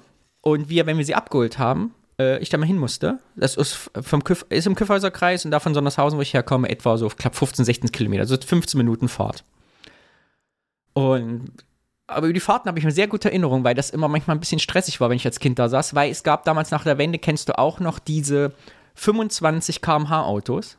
Kennst du diese, diese ganz langsam fahren durften für Leute, die keinen Führerschein hatten? Für so Rentner, ältere Leute, die einen Führerschein hatten. Ist dir das noch ein Begriff? Ich, ich habe so, so was Halbes vor Augen, aber ich könnte es jetzt nicht direkt aufrufen. Wahrscheinlich, wenn ich es dann sehe, denke ich so, ah ja, Genau. Und wie das so ist mit diesen Alleen und da bei uns in Thüringen und schmale Straßen konnte man ewig nicht überholen. Und meine Kindeserinnerungen sind voll davon, dass wir hinter diesen 25 km/h Autos immer hergefahren sind, die Fahrten immer ewig gedauert haben und mein Vater sowieso mal langsam fährt und ich immer mich gequält habe. Und wir mussten auch durch diesen Ort durch, wenn wir zu meinen Großeltern nach Bad Langsalza mussten, wo meine Mutter ja geboren ist, äh, auch immer da über Ebeleben fahren. Deshalb habe ich immer, also für mich ist das immer eine Geschichte, die ich im Auto verbracht habe. Aber jedenfalls gibt es da ein Bier. Und darüber möchte ich jetzt erzählen. Erstmal fangen wir an mit Ebeleben. Hard Facts, wie äh, unser Kommentator Niklas sagen wollte, über Ebeleben. Ich habe mir alles auf Zettel geschrieben. Guck, wie das alte Leute jetzt so machen. Seitdem ich einen runden Geburtstag hatte, faxe ich mir selber Dinge. Aber für die anderen, ich habe ich hab auch immer alles auf Zetteln. Mittelgebirge. Ebeleben liegt wie Sondershausen auf, wo ich herkomme, etwa 245 Meter über Normal Null. Das heißt, egal wie hoch der Meeresspiegel steht, es wird immer Bier geben. Was schätzt du, wie viele Einwohner Ebeleben hat? Also es klingt schon sehr klein. Lass es mal 1000 sein. 2657 ist der aktuelle Stand. Postleitzahl, tolle Postleitzahl, mega Postleitzahl, Ja. 99713. Ah, Ich liebe 99 Postleitzahl. Sollte jemand zuhören, der auf so einer 99er Postleitzahl kommt, bitte schreib uns einen Kommentar und sprech uns was auf. Beste Postleitzahl. Äh, durch Ebeleben fließt die Helbe und der Urbach trifft dort auf die Helbe. Fand ich interessant, weil meine Eltern jetzt im Urbacher Weg wohnen und meine Mutter, naja, ist egal, in Köln. Ist das nicht, also es gibt viele Urbäche offensichtlich in Deutschland, die alle so hießen und zusammenfließen. Wahrscheinlich 4. bis 6. Jahrhundert wurde Ebeleben gegründet von den Angeln. Ne? Ich glaube, das sind dieselben, die Angelsachsen dann später so, ne? Also die Angeln haben sich noch in Deutschland rumgetrieben. Und 1198 erstmals urkundlich erwähnt. Und jetzt, Alex, du musst sehr stark sein, denn 1651 ist was Schreckliches passiert. ich, 1651 ist das Geschlecht derer von Ebeleben leider ausgestorben. Keine Kinder mehr. Und wurde dann von Schwarzburg, Sondershausen einfach okkupiert. Ja, das ist sehr traurig. das ist wirklich traurig. darf, man, darf man nach so vielen Jahrhunderten darüber lachen? Ich weiß es nicht. Ich glaube schon. Es tut mir leid. Ja, und jetzt kommen nämlich um das Schlossbräu, das Bier, um das sich das dreht. Ich nehme mal einen Schluck, da hast ja keins, mm, lecker, lecker, lecker. Boah, das ist so gemein. also diese Situation an sich. Ebeleben hatte so 100, äh, hatte 1000 Einwohner ungefähr zum Zeiten des Zweiten Weltkrieges und hat 100 Einwohner verloren oder verschollen gegangen. Und es gab einen schlimmen amerikanischen Angriff am 8. bis 9. April 1945, in dem das Stadtschloss, was wohl sehr schön gewesen ist, vollkommen zerstört wurde und bis heute noch der Schlosspark und die Ruine existiert. Es stand äh, zu den Ebelebenern im Adelslexikon von 1740, dass es einer der ältesten und ansehnlichsten adeligen Familien in Thüringen gewesen sind und das Schloss dementsprechend. Genau. Und heute ist der Schlosser mit Ruine also ein beliebtes Ausflugsziel und es muss wieder renoviert werden, was gebaut werden, schön gemacht werden. Und deshalb hat die Brauerei aus Hübstedt, die Eisfelder Michels Brauerei, dieses Spezialbier, was man in fünf Verkaufsstellen in Ebeleben kaufen kann, zugunsten des Schlossparks in der Schlossruine, mhm, auf den Markt gebracht. Und meine Mutter hat es erspäht und mir geschickt. Was sagst du dazu? Ja, erstmal danke, Mutti. Und abschließend, äh, Wir sind ja große Heraldik-Fans, wie man sagt. Wir lieben ja Stadtwappen, nicht wahr? Seitdem wir diesen Podcast machen. Ich, also ich sage jetzt mal so, das hat sich irgendwie über die Zeit hinweg äh, indirekt entwickelt. Ich würde aber nicht sagen, dass wir große Heraldik-Fans sind. Ich möchte sagen, Aber manch- hat das Potenzial, Heraldik-Fan zu werden. Es hat eines der spektakulärsten Wappen, was ich jemals gesehen habe. Es ist auch auf diesem Bier drauf. Ich zeig's ja. Und zwar blauer Hintergrund, im Vordergrund ein Bienenkorb mit Bienen. Aha, war das mal so eine Honighauptstadt? Pass auf, jetzt kommt. Es ist nicht, also ich konnte es nicht ermitteln. Das Spannende ist nämlich, dieses Wappen hat sich 865 Millionen Mal übertrieben gesagt geändert. Es gab das Wappen mal mit sieben Bienen, dann waren mal acht Bienen drauf. In Zeiten des Nationalsozialismus war sogar ein Bienenschwarm drauf. Im Moment sind es wieder sieben Bienen. Permanent ändert alle 100 Jahre Ebeleben sein Bienenlogo. Und es ist faszinierend. Ja, aber warum? Das weiß ich, habe ich nicht rausgefunden. es ist, ich habe, auf Wikipedia steht, dass sie ständig ihr Logo ändern. Da habe ich recherchiert, Wappen, Heraldik, Ebeleben und es gibt online nichts. Ich nehme an, man weiß es, es wird in Stadtchroniken verzeichnet sein, aber das Internet schweigt sich dazu aus. Und ich wollte meine Mutter es- jetzt nicht, nachdem sie mir Bier geschickt hat, auch noch in ihrem Urlaub in die Landesbibliothek Thüringen schicken, um was über Bienenkörbe. was Anschlussthema, weil ich weiß, dass jemand, wir freuen uns. Eigentlich müsste die Michels Brauerei das wissen. Meinst du? Liebe Eisfelder Michels Aber es wär- Brauerei, wenn ihr was darüber wisst, äh, lasst uns darüber oder- telefonieren.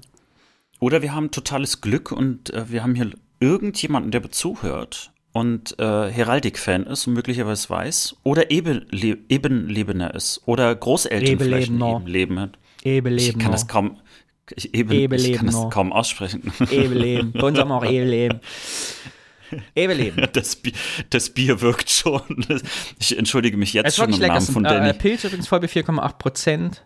Volumenprozent. Sehr lecker. Von der Eisfelder Braumanufaktur. Die später nochmal, aber ich habe von der nämlich noch ein Bier, die stelle ich nochmal einzeln vor und dann weißt du auch alles über Hübstedt. Das machen wir aber später. Mhm. Und ich finde es total spannend und schön, weil ich habe das Bier nämlich auch gerne mitgebracht, weil das wieder ein Beispiel ist, dass im Osten auch was passiert. Denn äh, diese kleine Brauerei ist eben äh, nicht nur, also es gibt nicht nur hipster Craftbeer-Brauereien irgendwie in Berlin, äh, in Berlin Mitte, sondern eben auch in Thüringen. Das macht mich auch ein bisschen stolz, dass da auch äh, es Menschen gibt, die da Bock haben. Es ist äh, die Brauerei ist übrigens ein Zwei-Mann-Betrieb, die machen 750 Liter, können die auf einmal brauen, Ausschlagmenge, also ganz klein. Ja. Und zum Abschluss möchte ich nämlich über die Geschichte dieses Bieres noch einen kurzen Artikel des MDR-Rundfunks vorlesen, der ein Kleinod der lokalpatriotischen Berichterstattung ist, gespickt von Eigentümlichkeiten und Heiterkeit. Küfferserkreis von Sozister Gut für MDR Thüringen von 1921. Ebelebener Werben mit Bier für den Schlosspark. Mit Gerstensaft aus Ebeleben wirbt der Schlosspark. Es gibt übrigens eine alte Legende, wenn ein Redakteur einer Lokalzeitung mal nicht bei Bier einmal das Wort Gerstensaft benutzt, geht die Welt unter. Oder? Nee, ich kenne eine ganz andere Regel, wenn man, äh, äh, aber gut, das ist was anderes. Sag deine das ist Regel. nicht so wichtig. Nee, also bei uns auf Arbeit ist es so, wenn man äh, über sich selbst irgendwas geschrieben Mhm. hat oder so, da musste man ein Kastenbier ausgeben. Ah, ja. Oder wenn man ein Foto von sich gemacht hat, weil man keine Zeit hatte mehr, irgendwie äh, ein richtiges Foto zu machen. Ach so. Dann hat es immer ein Kastenbier gekostet. Mit Gerstensaft aus Ebeleben wirbt der Schlossparkverein für das barocke Kleinod in Nordthüringen. Das Getränk wird in der Region gebraut und ist an fünf Orten in Ebeleben erhältlich. Die Verkaufserlöse kommt dem Verein und somit der historischen Gartenanlage zugute. Mild und süffig und auf jeden Fall durstlöschend, so wird der Geschmack des neuen Schlossparkbieres aus Ebeleben beschrieben. Und jetzt kommt Zitat, und das finde ich marketingtechnisch wirklich ein Highlight. Oder wie wir in Thüringen sagen, ein Highlight. Zitat: Geschmacklich passt es zu allem. ich finde, es wurde nie besser gesagt. Und ich probiere, es stimmt, Alex, es stimmt einfach. Das ist aber auch so wirklich für, für Menschen, die, die einfach nur sagen, ich möchte einfach nur einen Pilz haben. Also, geschmacklich passt es zu allem, sagt Katja Marseille vom Schlossbockverein der kleinen Landesstadt im Kyffhäuserkreis. Ein Universalbier quasi. So. Und wenn du jetzt denkst, es wäre marketingtechnisch, lokalpatriotisch ein Highlight gewesen, hast du den nächsten Satz ja nicht gehört, denn es geht noch weiter. Was könnte bei Bier noch besser? Wenn man jetzt schon denkt, okay, kaufe ich, ich trinke es auf jeden Fall, was könnte noch geiler sein? Katja Marcel sagt, eine ältere Dame hat ihr neulich im Ort berichtet, es soll auch gut für die Verdauung sein. Nein, Ja, für die. Verdauung das ist ist ja wie das ist ja wie aus einer Apothekenumschau. Vor Katja Marcel auf dem Tisch stehen zwei Flaschen. Der Blick durch das braune Glas verrät, dass der Inhalt naturtrüb ist. Mit einem Alkoholgehalt von 4,8 Volumenprozent um- handelt es sich um ein normales Vollbier. Hergestellt wird das Getränk und jetzt kommen die spannenden Sachen, eigentlich die guten, in der Braumanufaktur Michels in Hübstedt im Eisfeld. Neben Katja Marcel sitzt Elfriede Bürger mit auf der Bank. Sie ist ebenfalls im Schlossparkverein aktiv. Ich bin wirklich keine Biertrinkerin, sagt sie, aber ich habe es auch gekostet und es hat mir sehr gut geschmeckt, schwärmt die 82-Jährige. Die, bauen, die beiden Ja. Frauen sind überzeugt von dem Gerstensaft, aber wieder der Gerstensaft, in dem der Verein Kotzen die barocke Parkanlage in Ebenleben umwirbt. Das haben wir schon zweimal gelesen im Text, ne? Man kann so einen Text Mhm. nach künstlichen Länge ziehen, indem man einfach zweimal dasselbe schreibt, manchmal sogar dreimal. Wir sind hier so gefangen in der Zeitschleife. Aufgrund der Pandemie konnte die Stadt und der Förderverein kaum Veranstaltungen organisieren, diverse Feste im Schlosspark und Events wie die jährliche Ostereiersuche. Ha, da sind wir wieder bei der jährlichen Oster. Das ist nah am Saalfelder Ostereierbaum. Äh, konnten nicht stattfinden. Und deshalb hat man eben dieses Bier gebraut. Ja. Der Text geht noch äh, vier Stunden weiter. Ich höre einfach auf zu lesen. Ah, okay, ja. Ja. Dankeschön. Wie gesagt, Michels Eisfelder Brauerei müssen wir auf unsere Liste schreiben der Besuche, weil äh, die Website sieht total gut aus. Also die haben ganz tolle Brauanlagen, müssen sich mal angucken. Und wie gesagt, seit 2013 machen die da zu zweit ihr Bier. Handwerklich, ungefiltert, unpasteurisiert. Geiles Bier für Thüringen. Macht mich stolz. Aber ge genau, wir, wir hatten ja auch in der vorletzten Folge, hatten wir ja auch die kleine Brauerei, die sozusagen aus dem äh, lokalpatriotischen Stolz heraus auch aufgebaut worden ist. Äh, und äh, das finde ich auch schön. Also das, weil ich meine, wenn immer von Startups und so gesprochen wird, dann denken ja mal alle irgendwie an irgendwie so Software, irgendwelche BWLer, die dann äh, äh, irgendein neues E-Commerce-Ding oder so hochziehen. Aber das sind ja auch letztlich Startups, sind ja auch Leute, die äh, das Risiko eingehen äh, und, und Zeit sich widmen und Geld widmen und äh, ja, äh, aber was mit Leidenschaft aufbauen wollen. Genau. Und manchmal sogar noch mit einem echt guten Zweck dahinter. Und was ich, was mich eben da auch angeregt hat beim Nachdenken, Bezug nehmen zum Käsebrötchen am Anfang, dass das ja auch, weil wir eben, das, wir benutzen ja das Wort patriotisch irgendwie immer, glaube ich, ironisch, du ja auch. Das ist ja kein, kein wirklich Nee, also diesmal meinte ich lokalpatriotisch wirklich ernst. Äh, und dieses Bier zeigt das eben, dass das ist vielleicht auch der Heimatbegriff, der für mich relevant ist. Eben ein Thüringer Ebelebender Bier zu haben in meiner Erinnerung, was aber eben im Umkreis von 40 Kilometern schon keiner mehr kennt. Weil das irgendwie dieser Lokalbezug ist, was nicht heißt, dass man irgendwie besonders ja, seine Heimat verteidigen will, jetzt wo wir gerade beim, bei, bei der Kriegsrhetorik sind oder für was einstehen will, sondern dass da einfach so ein Gefühl ist, ah, hier bin ich zu Hause. Und das ist das, was ich kenne. Mhm. So. Ja. Aber eben auch mitnehmen kann nach Köln auf 400 Kilometer weit weg, trinken kann, weil meine Mutti so pfiffig ist. Eine kleine Identität zum Saufen. Heimat zum Betrinken. Sehr gut. Ja, sehr süß. Fährst du mir Das vorbei war- nach Ebeleben, wenn wir auf unserer Tour sind? Ebeleben finde ich toll. Und äh, bevor du auflegst, also Moment, wir telefonieren ja gar nicht, das ist ja ein Podcast. Also, ähm, auflegen, sagt man das überhaupt noch? Nein. Ich glaube, man versteht gar nicht mehr, was das bedeutet. Ne? Also, weil wenn ich jetzt das iPhone hinlege, dann, äh, dann telefonieren wir theoretisch einfach nur weiter. Nein, ich habe noch eine kleine Bitte hier in unserer Runde. Ihr, ihr, ihr wisst ja, dass äh, wir uns immer wieder freuen über neue Hörerinnen äh, und Hörer. Und äh, da helfen natürlich immer so Rezensionen. Der äh, Danny ist ja kein so großer Verfechter davon, äh, hier so fünf Sterne bei äh, Apple zu vergeben. Wie viele Sterne gab es nochmal äh, maximal? Fünf Ah, ja. Sterne Mhm. gibt es maximal, aber wir freuen uns natürlich über äh, schöne und liebgemeinte Rezensionen, die uns auch neue Leute äh, ins äh, Mikro spülen, hätte ich jetzt beinahe gesagt. Wir haben auch in den letzten Wochen, obwohl wir nicht so fleißig waren, äh, im, im Vordergrund haben wir sehr viele neue Leute gewonnen. Das freut uns auch total. Und äh, die brauchen wahrscheinlich noch ein paar Wochen, um in diese Folge jetzt hier reinzukommen, aber ich sage trotzdem schon mal Hallo.